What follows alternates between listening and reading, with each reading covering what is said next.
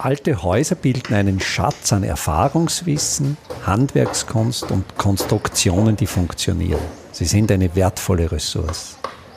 Mein Name ist Friedrich Idam. Ich bin Spezialist für historische Bauten und das ist mein Podcast. Im Muster 116 Dachkaskade von Christoph Alexander habe ich einen sehr bemerkenswerten Satz gefunden. Dieser Satz lautet, Druckfestigkeit ist billiger als Zugfestigkeit oder Biegezugfestigkeit.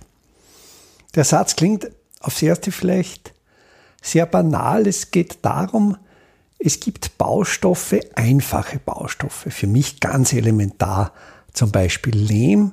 Lehm kann, vor allen Dingen wenn er gestampft ist, sehr große Druckkräfte aufnehmen, kann aber sehr schlecht Zugkräfte aufnehmen. Ähnlich ist es bei Stein. Stein ist extrem druckfest, aber nicht so zugfest. Holz steht vielleicht ein bisschen dazwischen. Holz ist so ein Alleskönner. Wenn man jetzt die Verfügbarkeit betrachtet, den, den Preis, so ist natürlich weltweit Lehm derjenige Baustoff, der am meisten zur Verfügung steht der am billigsten ist. Das ist der Baustoff der kürzesten Transportwege. Und der ist in der Druckfestigkeit gut, in der Zugfestigkeit nicht. Wenn man den jetzt konstruktiv verarbeitet, gibt es eine natürliche Form, die die ideale statische Form ist. Es gibt, da muss man jetzt um 180 Grad verkehrt denken, die ideale Zugform. Das ist die Kettenlinie. Denken Sie sich eine Kette, die an beiden Enden aufgehängt ist und frei durchhängt und die hängt in einer Form durch, in einer bogenförmigen Form, in einer Form, die vielleicht an eine Parabel erinnert, was sie aber nicht ist. Rein mathematisch ist diese Kettenlinie eine Funktion, die von der Hyperbel abgeleitet ist. Es ist der sogenannte Cosinus Hyperbolicus, eine Funktion, in der auch die Eulersche Zahl drinnen steckt, also etwas sehr Natürliches. Und wenn man sich jetzt diese Kettenlinie um 180 Grad umgedreht denkt, eben nicht durchhängend, sondern nach oben aufgerichtet, dann haben wir eine Form, in welcher nur Druckkräfte vorkommen. Und das ist dieses Abtreppen von einer erhöhten Mitte und zum Rand hin immer niedriger werden. Und diese Form identifiziert Christoph Alexander in diesem Muster Dachkaskade in Gebäuden. Das heißt, Gebäude aus einfachen Baustoffen sind in der Mitte hoch und werden zum Rand hin immer niedriger. Da nennt er zum Beispiel sehr prominente Beispiele wie die Hagia Sophia in Istanbul, wo es eben in der Mitte diesen hohen Kuppel überwölbten Zentralraum gibt und an den docken dann viele zuerst nur minimal kleiner werdende Räume und dann immer kleiner werdende Räume an und daraus ergibt sich dann im Gesamten eben diese Kettenlinie, die einerseits statisch ideal ist und dann nähert er sich diesen Abtrepungs-, diesen Kaskadenphänomen von der Seite der Statik. Er nähert sich aber diesem Thema auch von der sozialen Seite, dass der Gemeinschaftsraum, und auch dieses Muster werde ich einmal durchsprechen, dieser Raum, Alexander nennt ihn dieser Raum fast in der Mitte oder dieser fast mittig liegende Raum, der von einer Bewegungszone tangiert wird.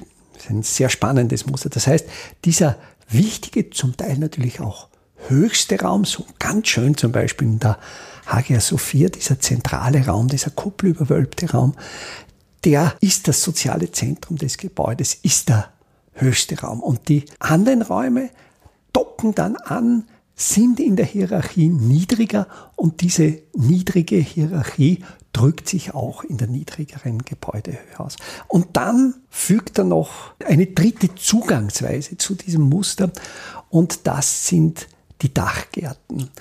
Er erkennt, dass eigentlich Dachgärten immer um ein Geschoss niedriger sind als das Dach. Also es ist nicht günstig, einen Dachgarten abschließend auf das oberste Geschoss zu geben, weil man ja dann nicht mehr aus den Räumen eben in den Dachgarten treten kann. Da muss man ja dann wieder eine Geschosshöhe überwinden. Wenn aber jetzt der Dachgarten von einem Geschoss aus erreichbar ist, dann ist er naturgemäß genau um diese Geschosshöhe niedriger, ist abgedreht und da gibt's für mich auch eine sehr schöne Querbeziehung und das macht ja die Mustersprache Alexanders so reich, diese unglaublich vielen Querbezüge. Das ist die Natur, das Wesen der Mustersprache.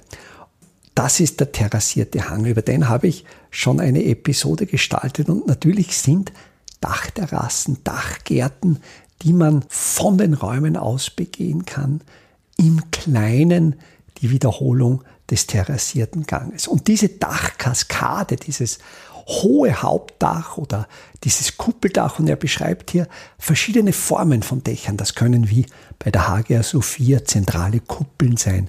Das können Pultdächer sein, das können Satteldächer sein, die kaskadenartig aufeinander abstürzen, wie, wie bei einem Wasserfall. Oder für mich auch sehr schön der Querschnitt durch eine klassische Basilika. In der Basilika das hohe Hauptschiff, das mit einem Satteldach im Regelfall gedeckt wird.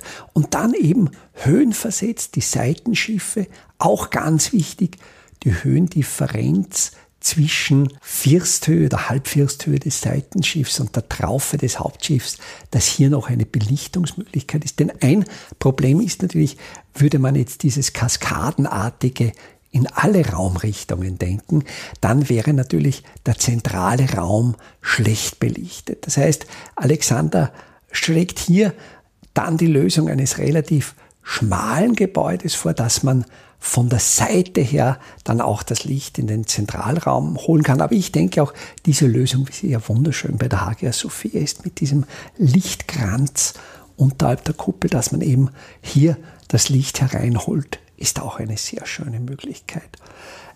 Alexander leitet dann über, also diese Dachkaskade, da gibt es dann weitere Muster. Das ist einerseits ein Muster, über das werde ich sicher eine Episode gestalten. Das ist dieses schützende Dach, also wie man diesen Schutz des heruntergezogenen Dachs erleben kann.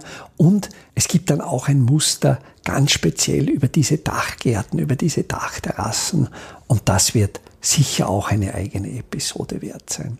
In den Show Notes zu dieser Episode verlinke ich diese ganzen anderen Muster Alexanders. Es gibt im Internet die Mustersprache Alexanders sehr schön strukturiert, geordnet nach einzelnen Mustern zugänglich.